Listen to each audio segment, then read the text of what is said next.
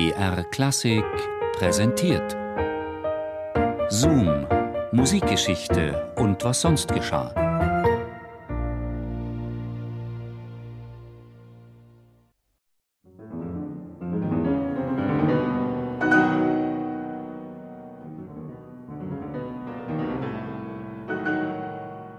Meine Liebe, hier die ganz, ganz große, die grandissima Neuigkeit. Der kleine Chip Chip wird ein großes Konzert geben. Es ist kaum zu glauben, aber seine Freunde haben ihm so lange zugesetzt, bis sich der Arme schließlich überreden ließ. Und? Was soll ich Ihnen sagen? Kaum war das Fatale, oui, seinem Mund entschlüpft, da schienen sich die Dinge wie von selbst zu fügen. Drei Viertel der Karten waren schon vor Ankündigung des Konzerts verkauft. Und Chip Chip, wie aus einem Traum erwacht, wusste gar nicht, wie ihm geschah. Also, es gibt wirklich nichts Drolligeres als unseren pedantischen, unentschlossenen Chip Chip, wenn er vor vollendete Tatsachen gestellt wird. Oh, dieser Chopineske Albtraum schreibt Georges Sand, die Lebensgefährtin Frédéric Chopins, am 16. April 1841 an ihre Freundin, die Sängerin Pauline Viardot. Aber all das, all das ist nichts gegen Chopins ewige Panik vor großen Konzerten. Die üblichen Auftritte in den Salons der Pariser Haute Volée sind ja im Grunde nie das Problem gewesen. Hier kann sich Chopin ausgiebig seinem erdschweren Ad libitum-Spiel mit diesen elfenartigen zarten Fingern hingeben, um es mit Moscheles zu sagen. Hier kommt es auf ein paar mehr oder weniger überzogene Rubati nicht an. Zu Petit Four, Champagner, Entrecôte und Bouillabaisse gesellt sich stets die Quelle des Amüsements, das Unicum Chopin. Eine feurige Mazurka zum Aperitif gefällig? Oder ein verklärtes Nocturne zum Dessert?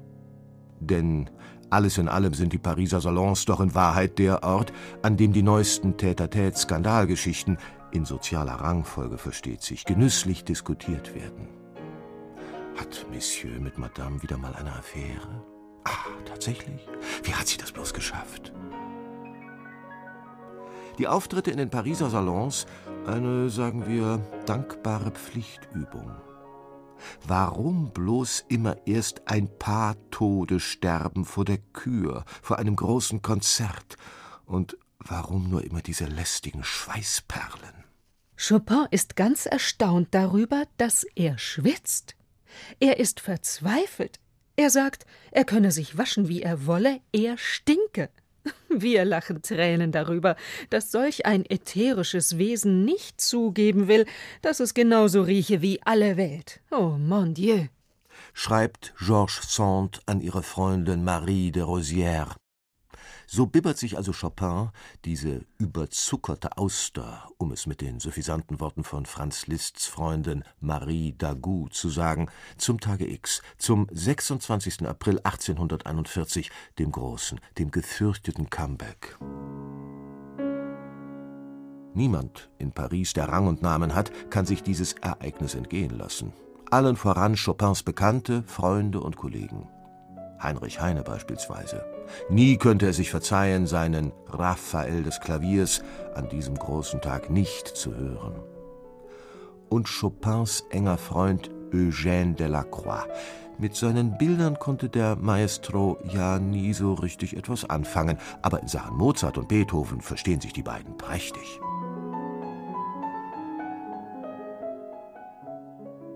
Die Spannung steigt. Ständig neue Kreationen aus Tüll und Seide, wie sie die breite, mit Teppichen und duftenden Blumen bedeckte Treppe hinaufschweben. Welch ein Genuss allein für das Auge. Hinter vorgehaltenem Fächer flüstern sich einige Insider spitz zu. Wird er denn überhaupt durchhalten? Recht haben sie. Schon Tage zuvor war Chopins Panik ins Uferlose gestiegen. Er will keine Konzertplakate, er will keine Programmhefte, er will nur ganz wenige Zuhörer, er will nicht über das Konzert sprechen.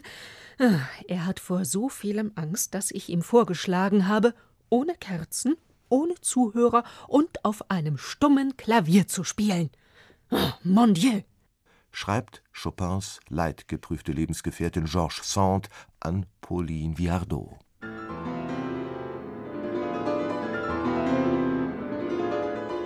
Der große Moment. Die Flügeltür geht auf. Etwas blässlich, die Wangen eingefallener als sonst, die weichen Knie unter dem tiefschwarzen Frack gut kaschiert, betritt Chopin das Schafott. Pardon, die Salle Pleyel am 26. April 1841. Er nähert sich dem Flügel wie einem gerade gehobenen Schatz. Ein leises, nervöses Hüsteln, ein letzter Stoßseufzer gen Himmel. Jetzt sitzt er kerzengerade auf dem Schemel und. Ja, da sind sie wieder. Schon nach den ersten Takten, diese Schlangenfinger, diese Elfenfinger, besser noch, diese Samtfinger. Geradezu traumwandlerisch gleiten sie über die Tasten. Und dann die Ballade F-Dur.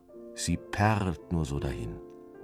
Eine Engländerin im Publikum kann gerade noch die Worte Like Water flüstern. Da muss sie auch schon die Nachbarin von rechts stützen, damit sie nicht ohnmächtig zu Boden sinkt. Noch ein letzter hochsensibler Anschlag, noch ein letztes zartes Verklingen des eingestrichenen Cs, dann, nach einer guten Stunde, ist der Spuk vorbei. Der Maestro nimmt seine Hände von den Tasten. Wie aus Trance erwacht, erhebt er sich langsam, und unter tosendem Applaus verbeugt er sich ehrfurchtsvoll. Dann ein paar Schritte nach vorn, die Beine tun gerade noch ihren Dienst. Die Menge steht auf und jubelt ihm zu.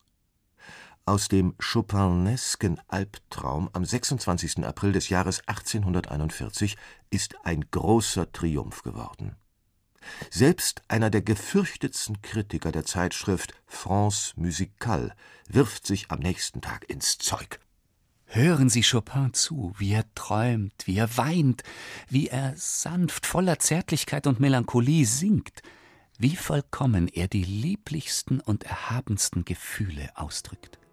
Meister Chip Chip wie aus einem Traum erwacht, kann es selbst kaum fassen. Sein erstes großes Konzert nach sechs Jahren, ein gelungenes Comeback. Man hat ihm wieder zugejubelt. Er ist wieder da. Er, Frédéric Chopin.